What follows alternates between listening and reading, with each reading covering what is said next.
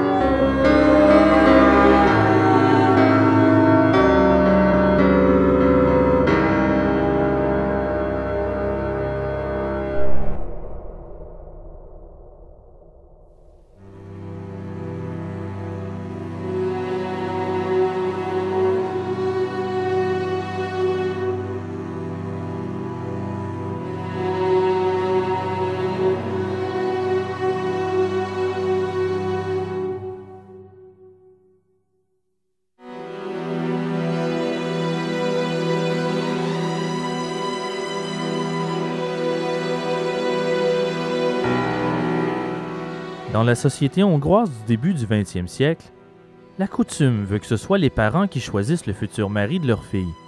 Et le divorce n'est pas accepté socialement, même si le mari est alcoolique ou abusif. Au moment de la Première Guerre mondiale, pour les hommes valides d'Autriche et de Hongrie, c'est le front, et les régions rurales hongroises comme Naguerev se transforment en prison à ciel ouvert. Les prisonniers de guerre s'y entassent disposant d'une certaine liberté de déplacement, pour le plus grand bonheur de ces dames qui s'en donnent à cœur joie. Quand les maris trompés reviennent chez eux, pas question évidemment d'accepter ces aventures. Certains répondent plus agressivement que d'autres. Le climat est plus que tendu au sein du petit village de Naguirev. Pour les femmes, après la douceur des frivolités, c'est le retour à un quotidien âpre auprès de ces maris qu'ils n'ont pas choisis qu'elles détestent parfois, qui les forcent, les oppressent.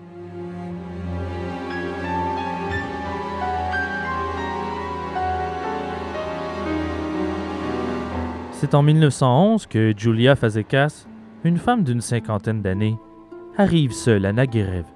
Son mari a disparu mystérieusement durant le voyage.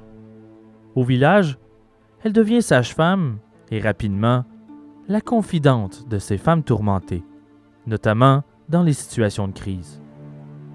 C'est également chez elle que se pratiquent les avortements. À l'époque, ils sont interdits et même si certains juges soutiennent la cause, ces petits arrangements lui valent une dizaine de séjours en prison entre 1911 et 1921.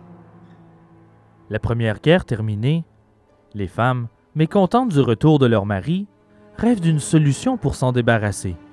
Et cette solution, c'est Fazekas qui la trouve l'empoisonnement à l'arsenic. Radical. Mais avec une recette bien à elle. Elle fait bouillir du papier tumouche pour en extraire le poison mortel qu'elle mélange par la suite à de la confiture. Les petits pots font un malheur au village, et pas seulement pour en finir avec leur mari. Les femmes de Naguerev s'en servent aussi pour écourter l'existence de leurs parents, devenus des fardeaux, et surtout s'approprier leur héritage. D'autres empoisonnent leurs amants, leurs enfants, convaincus par trois mots de la sage-femme. Pourquoi les supporter? La mode des petits pots de confiture est telle que Naguerev gagne le sobriquet de district meurtrier en 1929. Durant les 18 années pendant lesquelles Fazekas habite le village, plusieurs rapports évaluent à 300 le nombre total de victimes. 45 à 50 femmes, auxquelles on donna le nom de faiseuses d'anges de Naguerev. Vous vous demandez sûrement comment autant de meurtres peuvent passer inaperçus. La réponse est bien simple. Non seulement Fazekas faisait office de médecin à Naguerev, mais en plus, c'est son cousin qui remplissait les certificats de décès. Ensemble, ils brouillent les pistes et détournent l'attention. Il existe plusieurs hypothèses qui expliquent comment Fazekas, sa complice Susanna Ola et les 50 meurtrières se sont fait prendre par les autorités. La première raconte qu'une des femmes a roulé le corps de son mari dans un tapis avant de le jeter à la rivière. Le corps est repêché dans le village voisin. Un étudiant en médecine mène plusieurs tests sur le corps et détermine que la cause de la mort est l'empoisonnement à l'arsenic.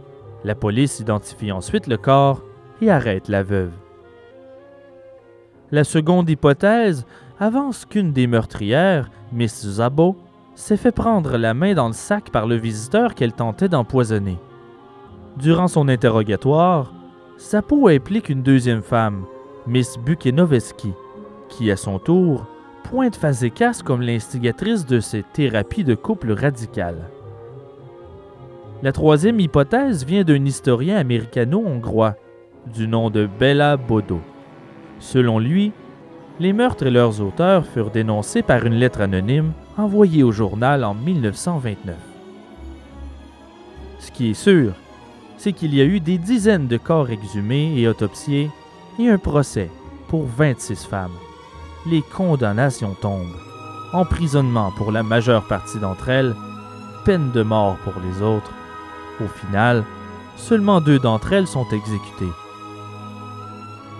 Cette vague d'empoisonnement fut attribuée à une hystérie collective provoquée par des années de relations sexuelles adultères pendant la guerre. Une croyance bien masculine.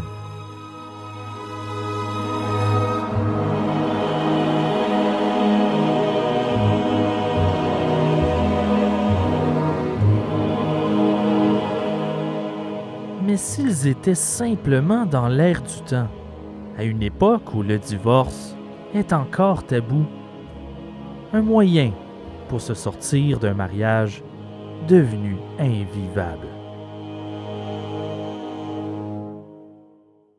C'est également en 1928 qu'Anna Pistova, une herboriste serbe de 92 ans, est arrêtée. Vous avez bien entendu, 92 ans.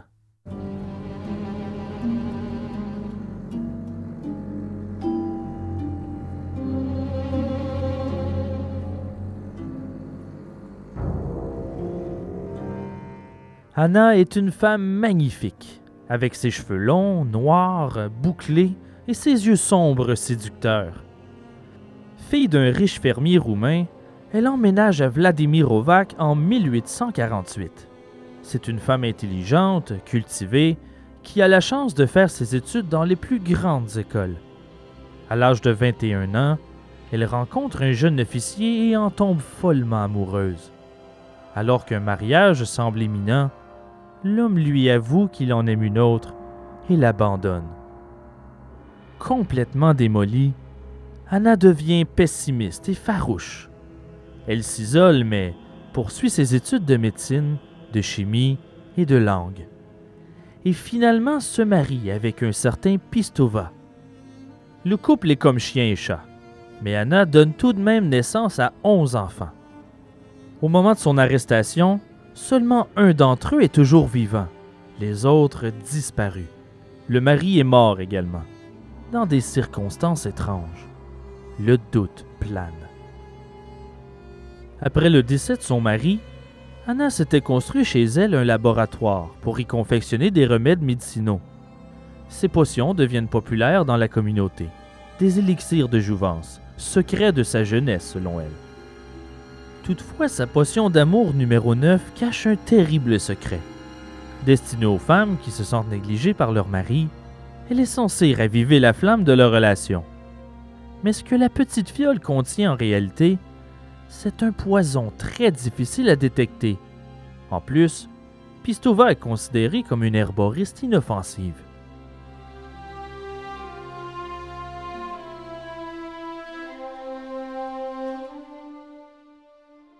Jusqu'au jour où l'on découvre que le bourgmestre, Carina de Novosello, le premier magistrat de la ville, l'équivalent du maire, est mort empoisonné.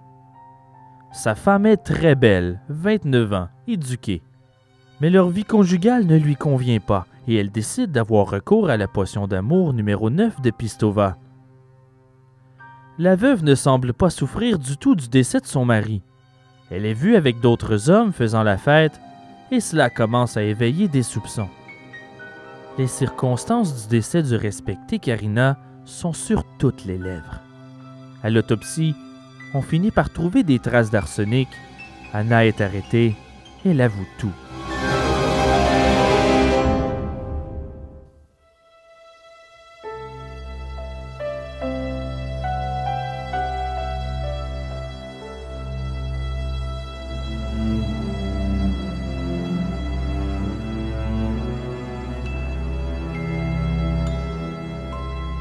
Alors que les policiers lui passent les menottes, elle tente de les effrayer en leur disant Je travaille avec le diable, jeune homme. Si vous m'emprisonnez, vous vous en souviendrez jusqu'au jour de votre mort. Ne jouez pas avec les forces du mal. L'enquête prouve qu'Anna a aidé au moins 13 femmes à empoisonner leur mari. Six d'entre eux sont de riches agriculteurs. Le mobile demeure incertain. Négligence réelle ou bien un riche héritage convoité? Toutes ces veuves sont arrêtées et subissent un procès. On exhume les corps des maris et pour douze d'entre eux, on trouve de l'arsenic mêlé à un poison végétal. Les causes de la mort sont établies.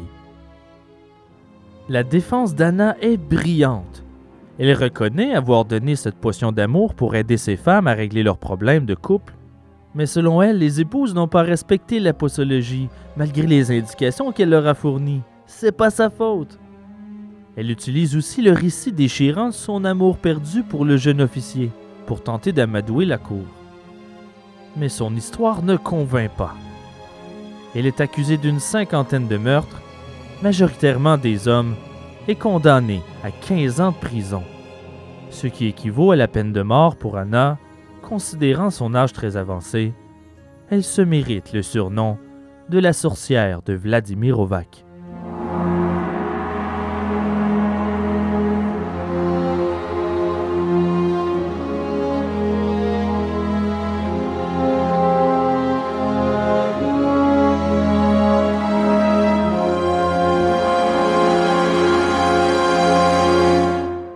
autre cas fascinant est celui des veuves noires de Liverpool. Parfois, le motif du meurtre n'est pas la vengeance, mais la cupidité. Lorsque la faim nous tiraille, il arrive que la morale s'évapore.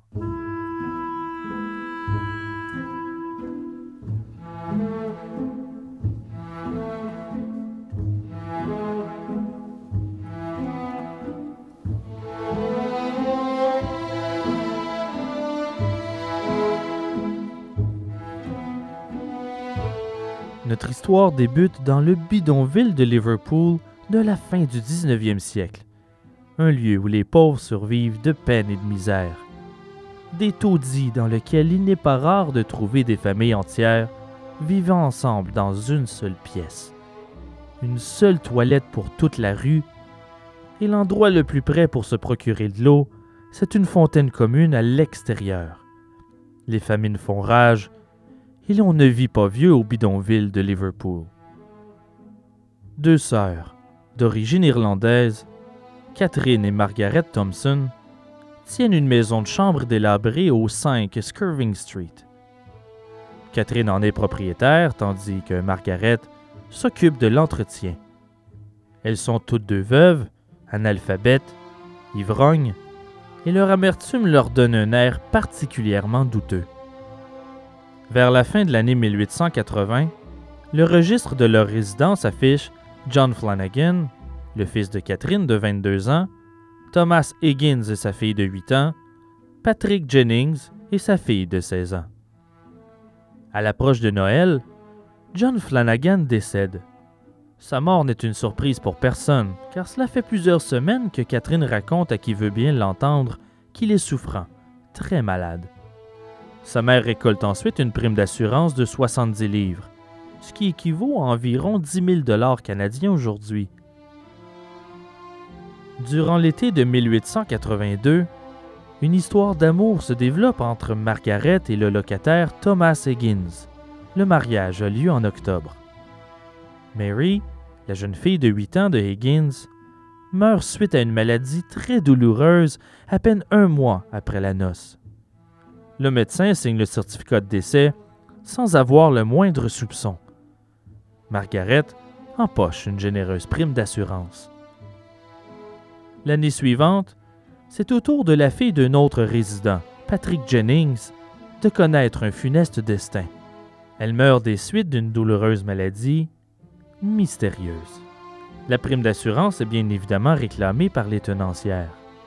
Les commérages vont bon train. Les voisins trouvent étrange que la mort frappe autant à la porte de la résidence. Pour fuir les rumeurs, les deux sœurs déménagent la résidence au 105 Latimer Street, puis peu de temps après, au 27 Ascot Street. C'est en septembre 1883 que Thomas Higgins tombe malade à son tour, aux prises, avec de violentes douleurs à l'estomac.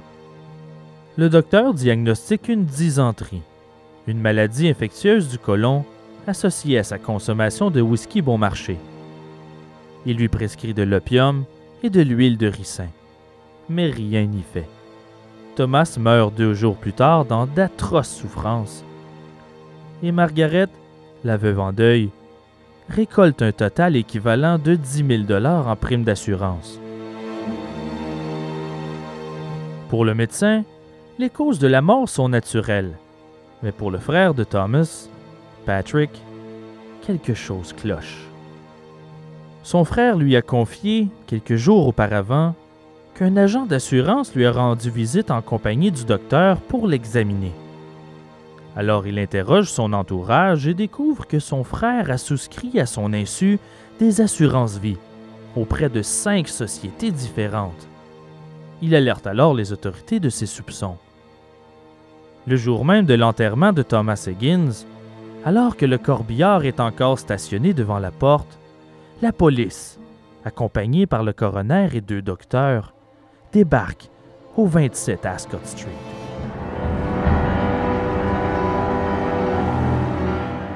Ils sont stupéfaits par la scène qui se déroule devant leurs yeux. Plusieurs femmes font la fête, verre de vin à la main, autour du cercueil. En les voyant, Catherine, l'une des sœurs, donne les cris d'alarme aux autres femmes avant de s'enfuir par la porte arrière de la maison. Le coroner annonce à Margaret Higgins que l'enterrement n'aura pas lieu aujourd'hui et qu'ils doivent faire une autopsie sur le corps du défunt.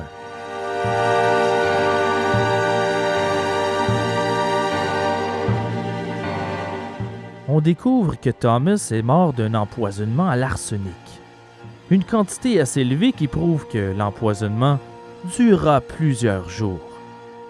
Margaret est arrêtée et Catherine est maintenant recherchée par les autorités. Elle se cache en déménageant d'une maison de chambre à l'autre pendant plusieurs jours, mais une propriétaire la soupçonne d'être en fuite et la dénonce à la police. Elle est arrêtée à son tour et les deux sœurs sont officiellement accusées du meurtre de Thomas Higgins le 16 octobre 1883.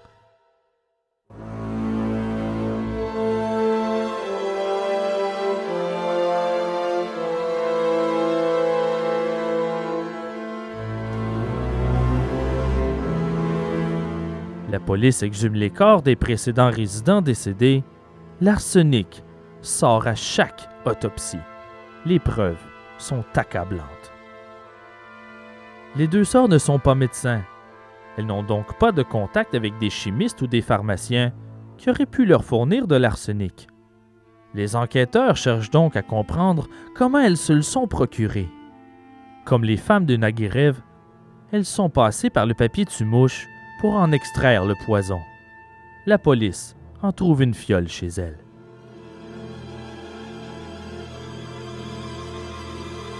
Durant son interrogatoire, Catherine, pour sauver sa peau, cherche à impliquer d'autres femmes qui auraient participé à ces empoisonnements. Et elle fournit pour preuve non seulement leurs noms, elles sont cinq, mais aussi la liste de leurs victimes, sept en tout. Et pour chacune d'entre elles, une assurance vie a été souscrite.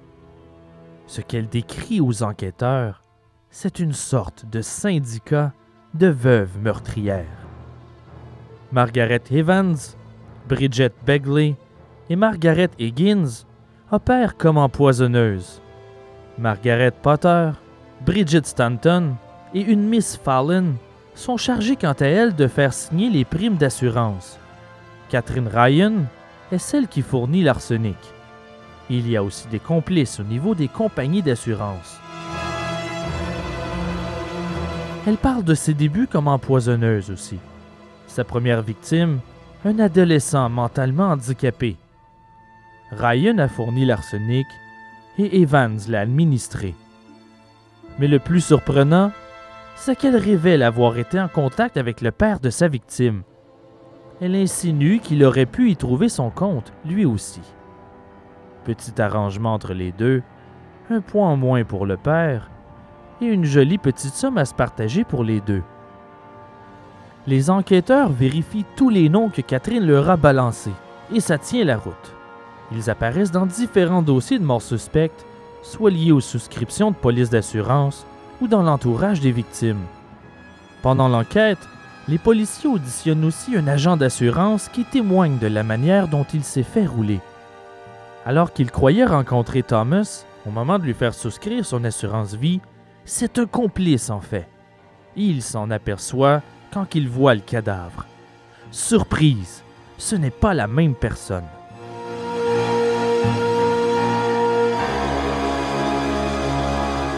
Un syndicat de veuves meurtrières, voilà qui excite bien les enquêteurs.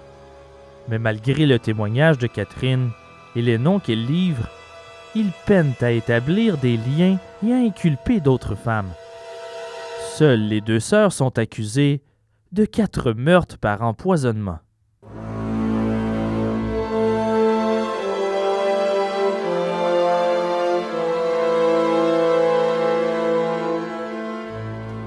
Leur procès débute en 1884.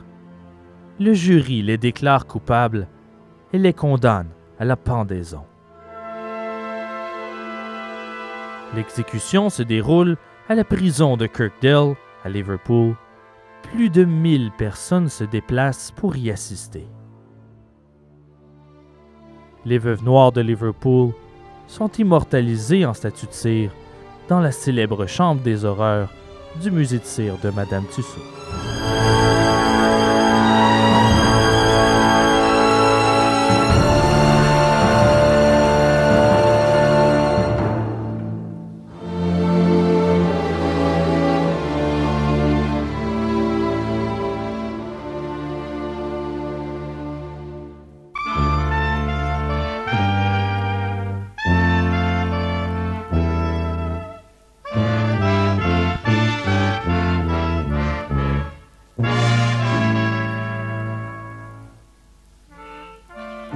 C'est maintenant l'heure de la chronique nécrologique, ce bref moment d'un dernier hommage qui nous fait réaliser notre fragilité et ô combien nombreuses et diversifiées sont les manières de quitter ce monde.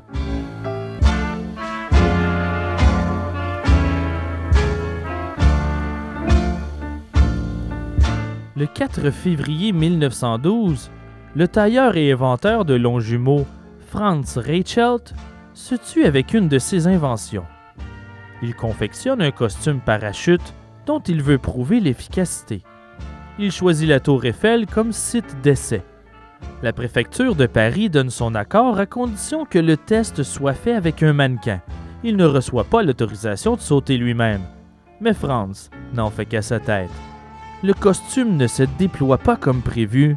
Il tombe en chute libre et s'écrase au sol devant une foule monstre qui s'est déplacée pour être témoin de l'exploit.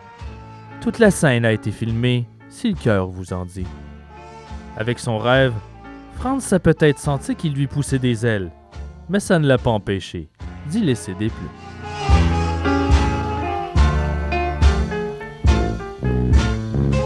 Le 4 juin 1923, Frank Hayes participe à une course de chevaux au Belmont Park de New York. Il n'est pas officiellement un jockey, mais plutôt dresseur de chevaux et garçon d'écurie. Ce jour-là, il monte en selle du cheval de course Sweet Kiss appartenant à Miss A.M. Frayling. Durant la course, Frank meurt d'une crise cardiaque, mais ne tombe pas du cheval qui continue sa route à toute vitesse. Sweet Kiss remporte la course, toujours avec Frank en selle. Il est le premier et le seul homme mort à avoir gagné une course de chevaux. Il est même dans le livre des records Guinness. Quelle honte pour les autres jockeys qui se sont donnés corps et âme pour gagner la course de leur vivant.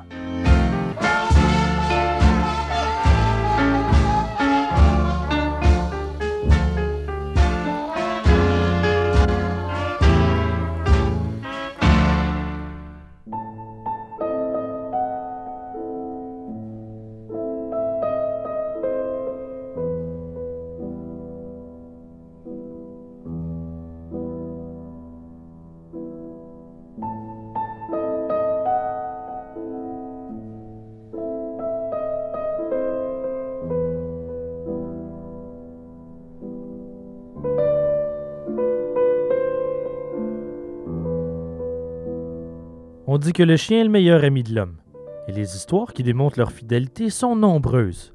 Par exemple, celle de Bobby, le chien du cimetière Greyfriars Kirkyard, le cimetière dont je vous ai parlé dans l'épisode 6. Bobby était un terrier Sky appartenant à un dénommé John Gray, qui emménage à Édimbourg au début 1800 avec sa famille.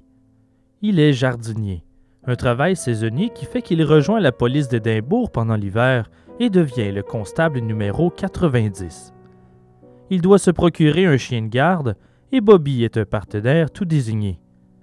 Lorsque John Gray décède de la tuberculose le 15 février 1958, il est enterré dans une fosse commune. Malgré tout, Bobby le chien parvient à retrouver la tombe et rend visite à son maître. Tous les jours, pendant 14 ans. Bobby devient si populaire que des gens viennent de partout pour le voir. Quelques caresses, un peu de nourriture, une photo. Le 14 janvier 1972, son corps est retrouvé sur la tombe de son maître. C'est en novembre 1973 qu'on érige une statue du chien fidèle dans le cimetière Greyfriars, et elle y est toujours aujourd'hui. Sans oublier l'histoire d'Ashiko, le chien Akita le plus célèbre du monde. Avec son propriétaire Eisaburo, ils sont inséparables. Hachiko a l'habitude d'accompagner son maître jusqu'à la station de train de Shibuya à Tokyo chaque matin quand il va au travail. À la fin de la journée, Hachiko est de retour à la même station pour accueillir son maître et le raccompagner à la maison. Mais le 21 mai 1925, seulement deux ans après sa naissance, Hachiko va chercher son maître comme à son habitude, mais Zaburo n'est pas au rendez-vous il vient de mourir d'une hémorragie cérébrale. Mais ça, son chien ne le sait pas.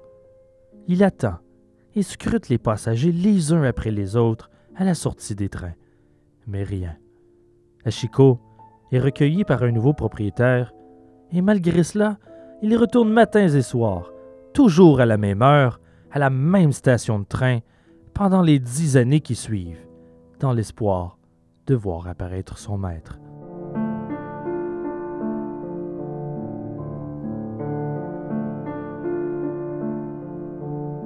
Ces histoires touchantes sont nombreuses et prouvent en quelque sorte l'incroyable fidélité des chiens comme animaux de compagnie.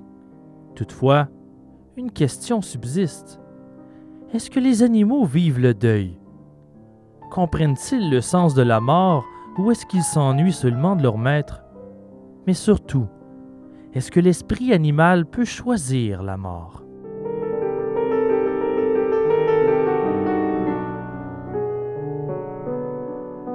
Plusieurs scientifiques se sont penchés sur la question du suicide chez les animaux. William Launder Lindsay, psychiatre ayant exercé au 19e siècle, attribue une certaine mélancolie suicidaire aux animaux, littéralement pris de fureur et de folie avant leur suicide.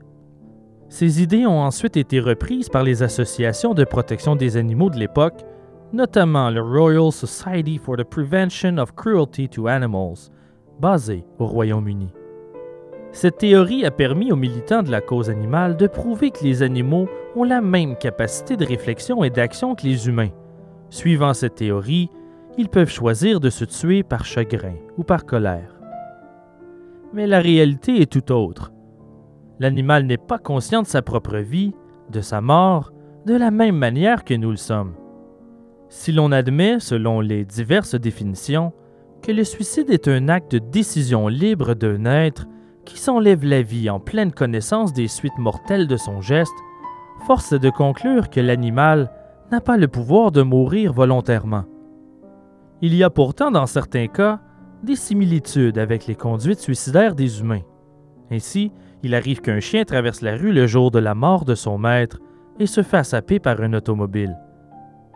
Est-ce un simple accident ou est-ce qu'il se laisse mourir de chagrin suite au décès de son maître?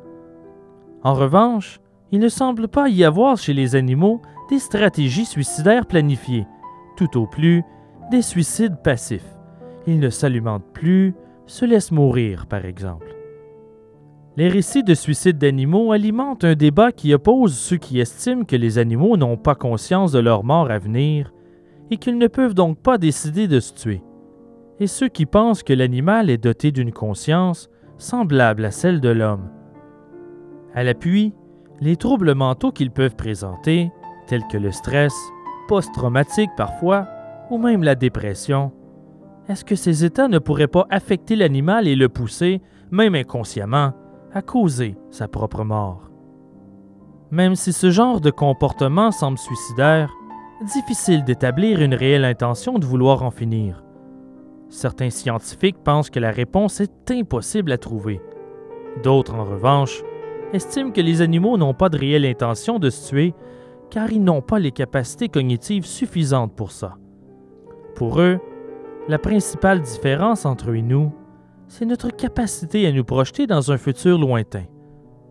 Certains animaux, comme les oiseaux, les bonobos et les orang-outans, sont capables de planifier en prévention du futur, mais ils le font avant tout pour leur survie. Ils pleurent aussi et peuvent avoir des réactions de panique face à un cadavre, mais ils n'envisagent pas la mort comme une réalité omniprésente. Ils ont plus peur des situations entraînant la mort que de la mort elle-même. C'est ce qui les garde en vie et leur permet d'éviter les prédateurs. Ils n'ont donc pas tout à fait conscience de leur propre mortalité, comme l'homme. Dans la majeure partie des cas laissant croire à un suicide animal, il y a généralement une explication.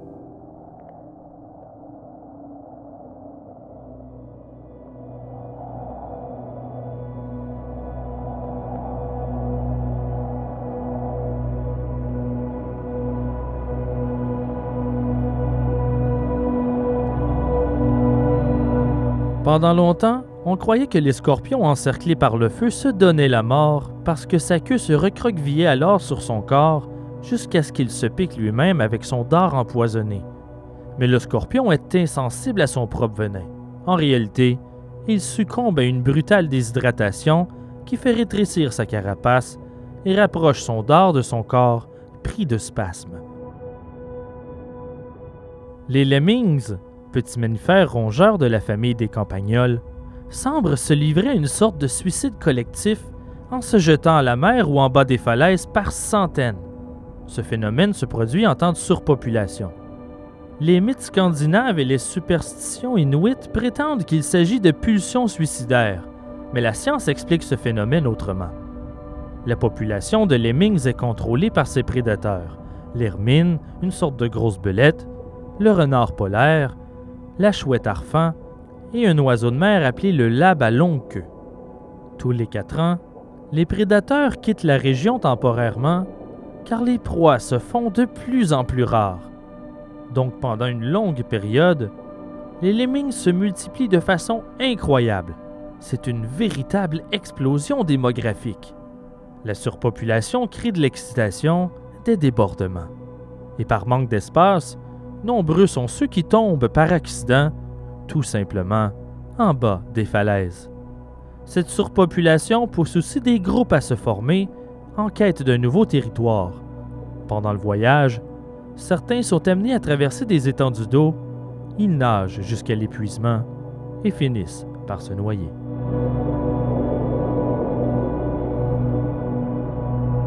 En octobre 1986, la plage de Reykjavik en Islande est le théâtre d'un triste massacre.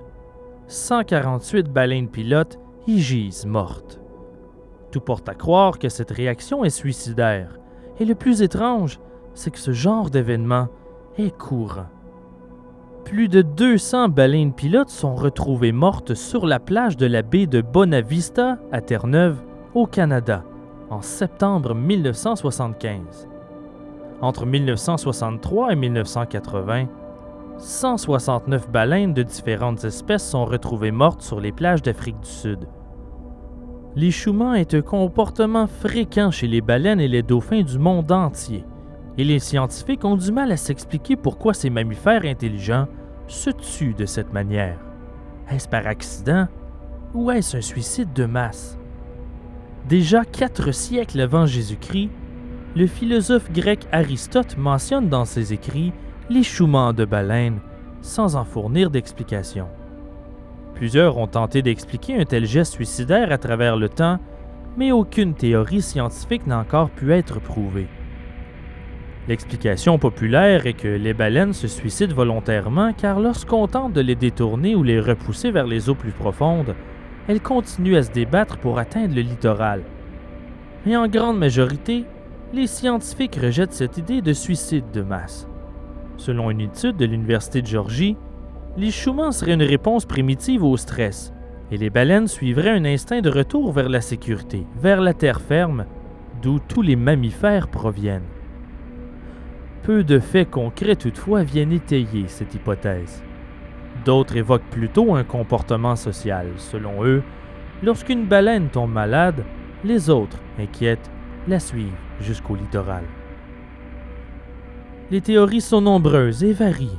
Certains évoquent l'environnement, comme de fortes marées ou des tempêtes électriques, tandis que d'autres insistent sur la capacité des baleines à se diriger et à communiquer entre elles au moyen d'un sonar, système nerveux extrêmement sensible à la direction des sons et à l'interprétation des échos.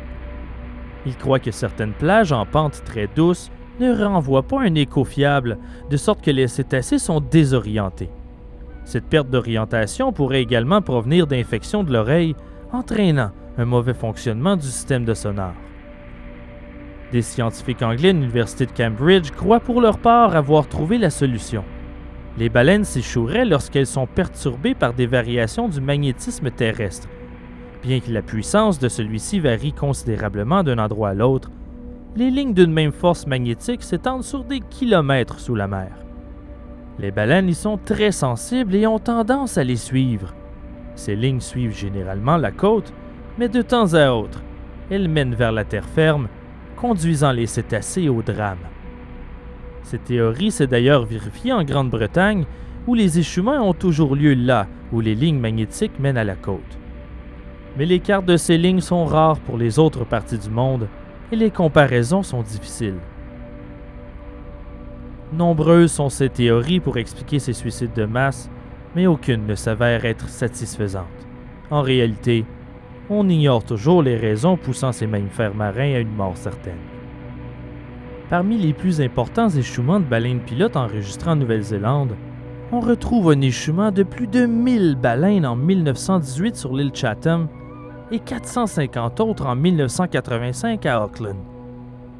La plus récente a eu lieu cette année, en février 2017, plus de 416 baleines se sont échouées sur une plage de Wellington, en Nouvelle-Zélande. Lorsqu'elles ont été découvertes, au moins 275 d'entre elles étaient déjà mortes. Plus de 500 bénévoles ont prêté main forte pour tenter de sauver un maximum d'entre elles. À l'arrivée de la marée haute, les bénévoles ont réussi à remettre à l'eau 50 des baleines survivantes, alors que 80 à 90 autres restaient prisonnières de la plage. Triste spectacle que les photos prises lors de ce carnage.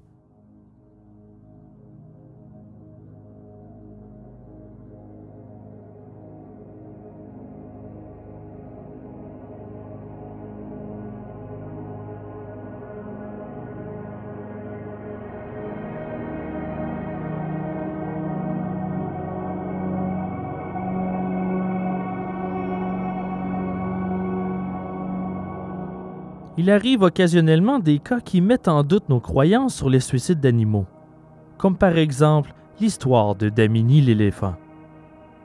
En 1999, on rapporte que l'animal s'est laissé mourir de faim suite au décès de sa compagne d'enclos Champakali dans un zoo au nord de l'Inde pendant son accouchement.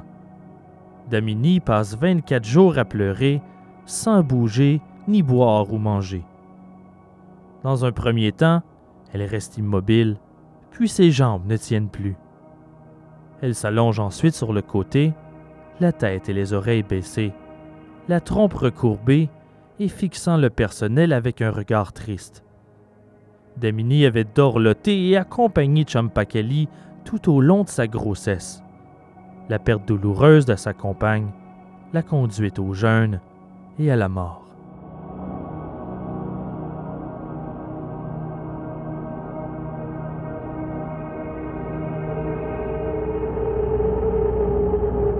Dans la région bucolique de Lauterbrunnen, dans les Alpes suisses, 28 vaches ont plongé en bas d'une falaise en l'espace de trois jours, faisant une chute d'une centaine de mètres sur des rochers où elles sont mortes sur le coup. Selon les scientifiques, les vaches sont prudentes et absolument pas suicidaires. Elles sont normalement capables de juger du danger et n'ont pas l'habitude de se lancer ainsi en bas des falaises. Malgré une enquête du département de l'agriculture, rien n'explique ce geste déconcertant.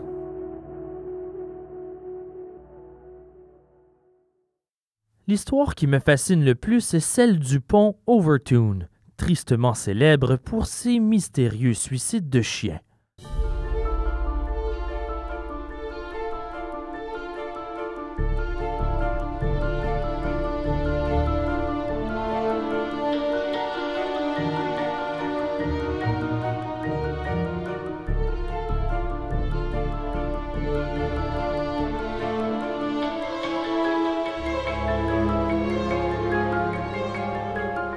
C'est en Écosse, près de West Dunbartonshire, que se trouve un vieux manoir victorien connu sous le nom de Overtoun House.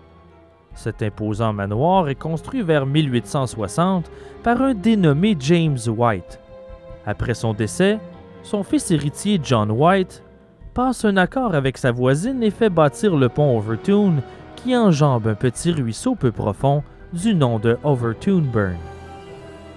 Ce pont, désormais célèbre comme le Dog Suicide Bridge ou le Leap Rover, est le théâtre de plusieurs suicides de chiens au cours des années. Selon les dires des habitants de la région, au moins une cinquantaine de chiens auraient délibérément sauté dans le vide, presque toujours au même endroit, trouvant la mort 15 mètres plus bas. On raconte même que certains chiens ayant survécu au premier saut ont remonté sur le pont afin de sauter à nouveau. Les premiers cas rapportés par des propriétaires de chiens locaux ont lieu vers la fin des années 50. Prenant une marche avec leur animal de compagnie, sans aucune raison apparente, ils ont vu leur chien sauter par-dessus la rambarde et délibérément plonger dans le vide, laissant leur maître médusé. Cette curieuse histoire gagne en popularité alors que les suicides de chiens s'accumulent et nombreux sont les propriétaires qui n'osent plus y promener leur animal. On raconte que même si les chiens ne se suicident pas tous, ils ont généralement une attitude étrange lorsqu'ils traversent le pont.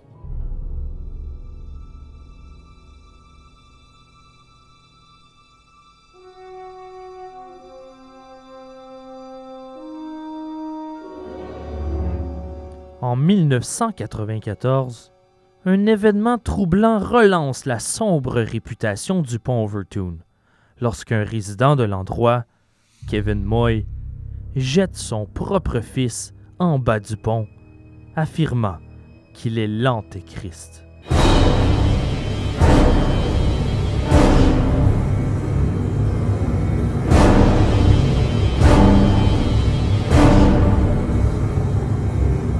L'enfant, grièvement blessé, meurt le lendemain à l'hôpital.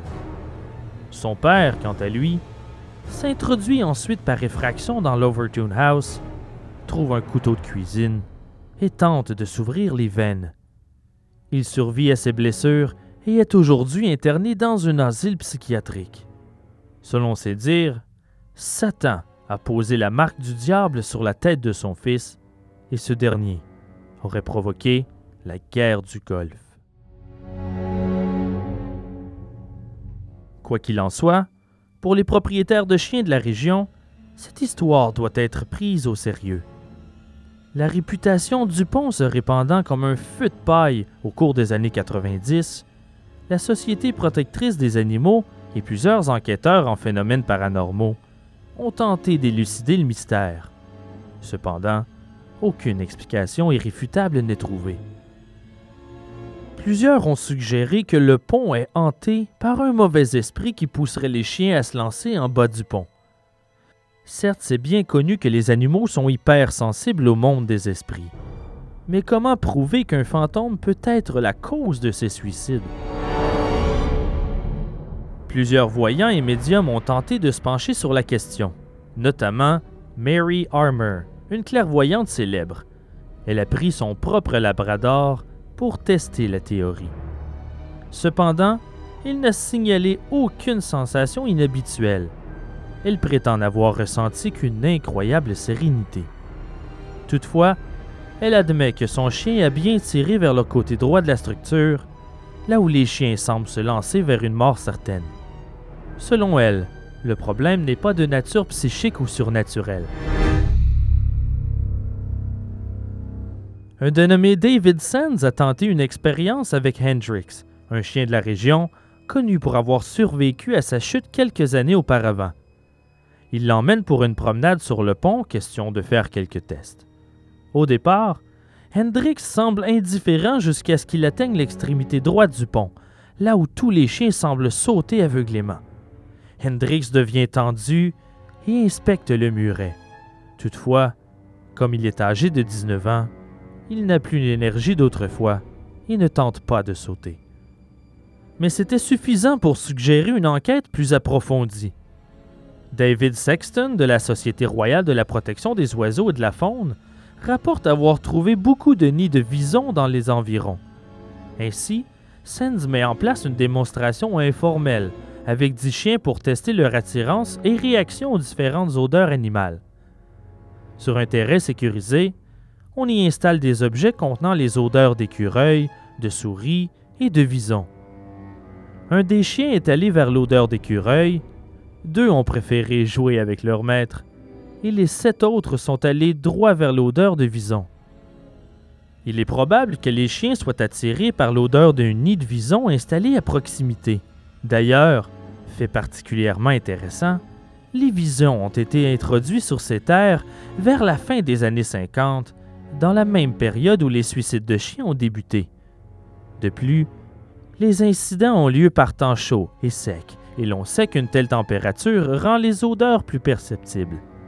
Cependant, non seulement on ne trouve aucun nid de vison sous le pont, mais il faut aussi plus qu'une odeur pour pousser un chien à faire un saut de 15 mètres de hauteur. Que ce soit l'architecture du pont, l'odeur de vison ou des fantômes, cette histoire reste encore à ce jour inexpliquée. Malgré ces quelques histoires mystérieuses, la science prétend que les humains sont les seuls à pouvoir volontairement causer leur propre mort. Le suicide induit notre propre mortalité, mais comment un animal peut y parvenir s'il n'a pas conscience de sa mort, de sa vie? Le suicide serait une réalité purement humaine.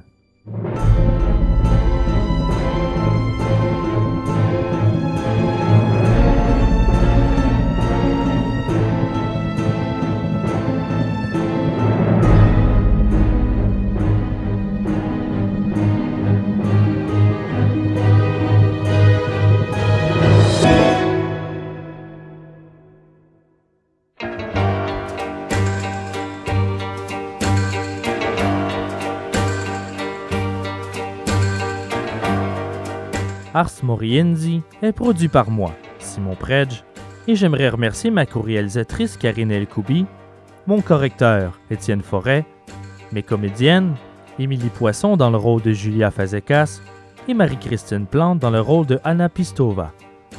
Le thème musical de l'émission est composé par Marianne Tremblay-Gosselin Samuel Bérard et moi-même. Vous entendez présentement You Don't Own Me de Leslie Gore. Merci à choc.ca. Pour nous suivre, abonnez-vous à la page Facebook. N'hésitez pas à nous laisser vos commentaires. Visitez-nous aussi sur le blog au www.arsmorienzipodcast.ca. J'y partage des photos, les trames sonores, les bibliographies et d'occasionnelles vidéos en complément des histoires racontées durant chaque épisode. Une image vaut mille mots. Merci à Yannick Neveu pour son don fait sur le blog. C'est très apprécié. Je suis en train de vous préparer un épisode bonus pour offrir en cadeau de remerciements aux généreux donateurs. Je dois trouver le temps de le terminer, mais ça s'en vient. Et je tiens aussi à remercier les auditeurs qui nous ont laissé des commentaires sur iTunes. Par exemple, Frozen Frog nous dit Je suis devenu accro. Très bonne réalisation, fascinante histoire, ambiance travaillée. C'est une recette parfaite pour passer un bon moment et découvrir des événements qui sortent de l'ordinaire. Félicitations, une totale réussite. Aussi, Natsam78 nous écrit Vraiment trop bon, tout est là. L'ambiance, la musique, les bonnes histoires. C'est un super travail, bien réalisé. Bravo, j'adore. Merci pour vos bons commentaires et si vous aimez, parlez-en, propagez les récits de l'inévitable, car qu'on le veuille ou non, c'est notre histoire. Merci d'avoir écouté Ars Moriendi, le podcast à écouter dans le noir. Memento Mori. You don't own me. I'm not just one of your many toys.